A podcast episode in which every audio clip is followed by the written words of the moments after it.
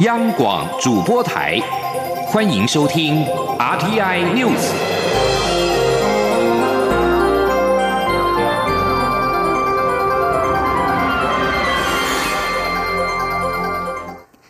各位好，我是李自立，欢迎收听这一节央广主播台提供给您的 RTI News。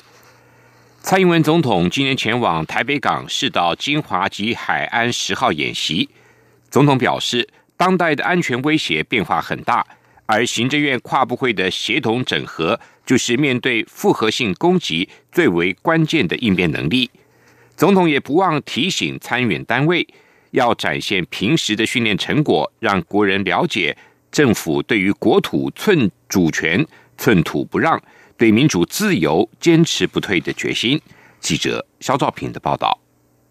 蔡英文总统四号上午试导金华暨海安十号演习。蔡总统表示，当前国际情势变化相当大，传统的国防思维面临很大的挑战，包含恐怖攻击和生化攻击、关键基础设施的攻击等，都是当代安全威胁的新模式。蔡总统进一步指出。正因如此，政府在二零一七年就开始在政军兵推时思考国家该如何应应这些挑战。如今透过实兵演习，就是要检视行政院跨部会解决复合式攻击的整合能力，因为跨部门的协同作战是关键中的关键。总统说：“那么今天演习的目的就是要透过实兵来验证、检视。”行政院的跨部会的整合，以及对复合式的攻击的应变的能力，我希望在演习当中发现问题、解决问题，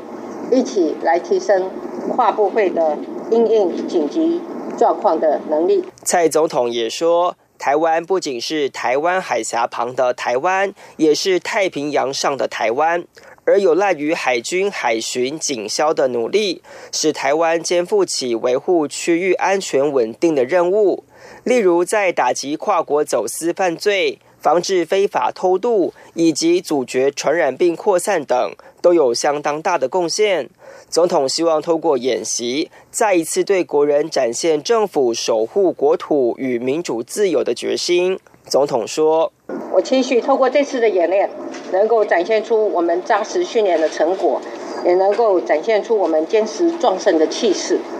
让国人了解我们对国土主权寸步不让，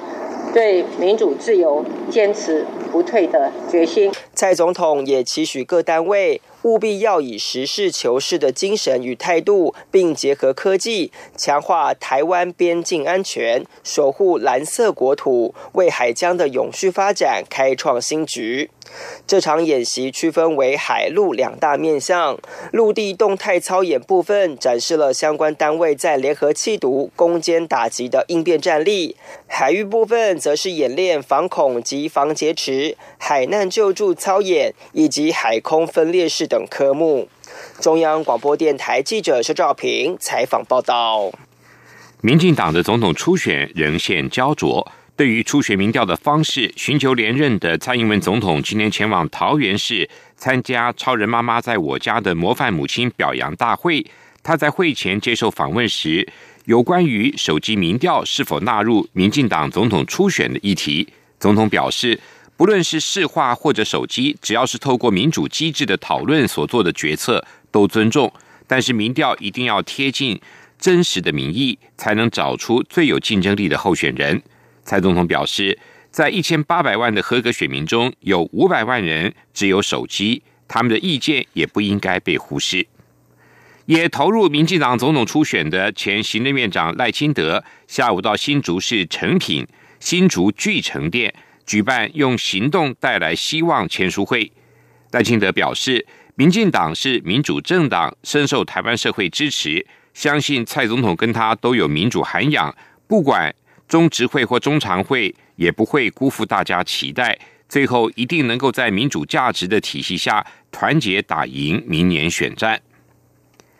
国民党内的总统初选参选人今天都各有活动。新北市前市长朱立伦就与党主席吴敦义见面，他表示，会中秘书长曾永权提到，正严拟在初选阶段举办政检会。而王金平则是出席后援会活动，并强调自己已经准备好国政方案，将陆续的提出。至于呼声很高的高雄市长韩国瑜，则是出席地方母亲节的活动。对于近期的民调领先，韩国瑜只表示，现在一心一意就是冲高雄市政。记者肖兆平的报道。国民党党主席吴敦义四号与宣布投入党内总统初选的新北市前市长朱立伦会面。这场约四十分钟的吴朱会并没有公开。会后，朱立伦表示，他跟吴敦义会谈的重点就是重申过去提过的四个必须，强调国民党一定要推出最强候选人，争取胜选，并尽快组成蓝军大智库，向社会提出政策论述。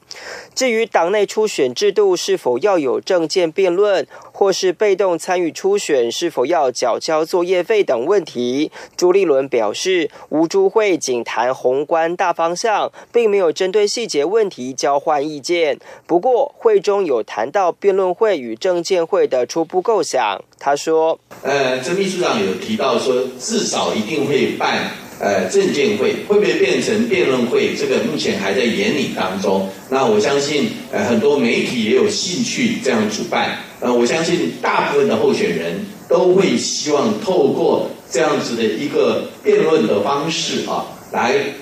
把自己的政见、自己的想法很明确的告诉所有的选民跟所有的支持者。而立法院前院长王金平四号则是出席后援总会的践行活动，他公开对支持者喊话，自信自己能稳定两岸，带领台湾走出经济困境。他进一步表示，如果当选总统，一定会邀请朝野各界共商国事，设法改变两岸现前的冷对抗。因此，王金平说，他已经准备好了十八个大方向、四十多项主张的国政方案，其中也包含一例一休等议题，将会在下周陆续对外提出。目前民调声势看好的高雄市长韩国瑜，四号上午则是出席地方母亲节活动。被问到近来民调领先的相关看法，韩国瑜仅表达感谢，也说现在一心一意就是冲高雄市政。他说：“我现在一心一意就是冲高雄的市政，高雄市民渴望整个能够高雄市能够。”完完全全的翻转起来，我会跟着我的市府团队，在议会的监督之下，我们来全力的冲。由于韩国瑜日前在议会多以高雄发大财的原则性答案答复高雄市议员对自金区议题的质询，引发社会讨论。韩国瑜四号提出解释，强调是透过境内关外的方式来松绑法令，认为对高雄经济会很有帮助，也说近期就会完成说帖。而另一位宣布参加国民党内初选的红海集团董事长郭台铭，正在美国访问。并进入白宫与美国总统川普会晤。媒体好奇是否有向韩国瑜拼场较劲意味？对此，韩国瑜表示，郭台铭借此提高台湾国际能见度，对国家很有贡献，不能以酸葡萄心理看待。中央广播电台记者施兆平采访报道。泰国今天举行了近七十年来首次的加冕仪式，泰王。瓦吉拉隆功以繁复的佛教跟婆罗门教的仪式，象征性的化身活神。瓦吉拉隆功身着白衣，在台湾时间上午的十一点零九分进行以圣水灌顶的王室净化仪式。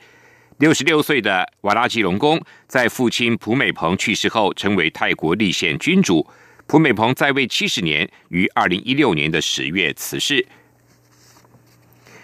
荷兰首都阿姆斯特丹市议会三号表示，为了净化这座城市的空气，二零三零年开始将进行以汽油跟柴油为燃油的汽车跟机车。阿姆斯特丹监督交通事务的市议员戴科斯马表示，污染往往是沉默的杀手，同时是阿姆斯特丹最大的健康危害之一。荷兰卫生部警告，目前二氧化氮跟悬浮微粒的排放情况可能导致呼吸系统的疾病。长期接触的话，平均的余命将会缩短超过一年。阿姆斯特丹表示，这项规定的目标是期望下个十年结束前，用电动车跟氢气车来